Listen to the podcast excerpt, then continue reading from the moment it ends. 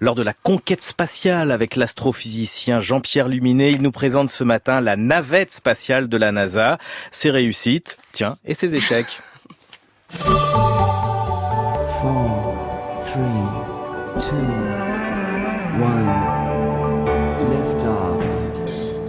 Début 1969, en pleine euphorie de la réussite des missions lunaires, la NASA étudie la suite à donner au programme Apollo. Plusieurs propositions sont élaborées en interne. Station spatiale, base lunaire, expédition vers Mars, navette spatiale. Mais la guerre du Vietnam pèse lourdement sur les budgets. La NASA est consciente de la nécessité de baisser les coûts. Jusqu'à présent, les fusées, capsules et vaisseaux n'étaient prévus que pour une unique utilisation l'agence américaine persuade le Congrès, dispensateur de crédit, qu'un véhicule spatial réutilisable va faire tomber le prix de lancement des fusées et stopper les ambitions des rivaux européens et soviétiques. C'est ainsi que naît la navette spatiale. Véritable chef-d'œuvre de technologie fondé sur un modèle d'avion classique avec aile delta à profil évolutif. Le décollage de la première navette Columbia en avril 1981 est un grand moment télévisuel. La puissance des boosters à la mise à feu est impressionnante. Voilà le train. Ah, c'est inouï. On croit voir un avion alors qu'il s'agit Nous venons du cosmos. Et qui a fait 36 fois la Terre. Après quelques manœuvres en orbite, l'avion fusée atterrit de façon parfaite sur une base aérienne. Pour la première fois, un équipage revient dans l'espace et se pose de la même manière qu'un avion sur une piste.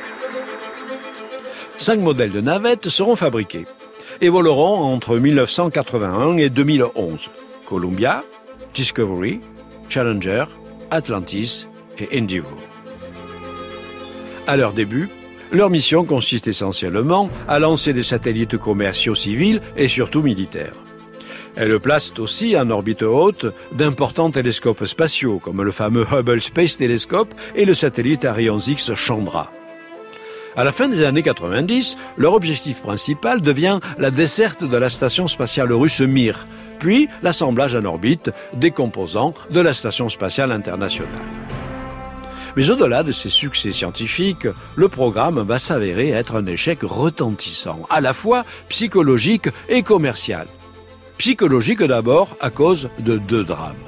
Challenger, go and throttle up. The shuttle mission will launch. My God. There's been an explosion. En 1986, la navette Challenger, amenant sept astronautes, explose 73 secondes après son décollage. Le choc est d'autant plus rude dans l'opinion publique que ce tir était plus médiatisé que les précédents en raison de la présence à bord de la jeune institutrice Christa McAuliffe. L'armée américaine se retire du programme et les navettes sont interdites de vol pendant deux ans et demi, le temps de les améliorer. Un second drame a lieu en 2003, lorsque la navette Columbia se disloque lors de son retour au sol, tuant également les sept astronautes du bord. Échec commercial ensuite les tirs de la navette se sont finalement révélés plus coûteux que ceux des fusées classiques. C'est que non seulement elles ne sont pas remises en état aussi vite qu'espéré entre deux vols, mais le prix des réparations se révèle prohibitif, au point que l'Amérique finit par renoncer à lancer des satellites civils et militaires par ce moyen. La décision est donc prise de mettre à la retraite la flotte des navettes. Le dernier vol a lieu en juillet 2011. Au total, les cinq navettes spatiales américaines auront effectué 135 vols sur une période de 30 ans. Les autres nations spatiales ont développé plusieurs projets de navettes, mais la plupart ont été abandonnés en raison de leur complexité et de leur coût prohibitif. En 1988, les soviétiques avaient réussi à lancer une navette entièrement automatisée, sans équipage à bord. Mais à cause de l'effondrement de l'URSS, le programme n'a pu être continué. Cette navette Buran est devenue propriété du Kazakhstan, incapable économiquement de l'utiliser.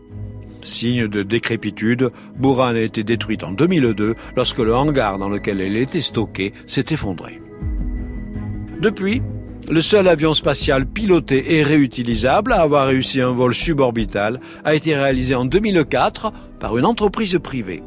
Le vaisseau Spaceship One a atteint l'altitude de 111 km avant de se reposer sur sa base de lancement. Ah, ce succès euh, a initialement semé l'espoir d'un développement commercial du tourisme spatial, et celui-ci se heurte depuis euh, à une suite d'échecs et de déconvenus. Je vous en parlerai dans une future chronique. Le rendez-vous est pris, Jean-Pierre Luminet, alors qu'on approche des 50 ans de l'alunissage d'Apollo 11.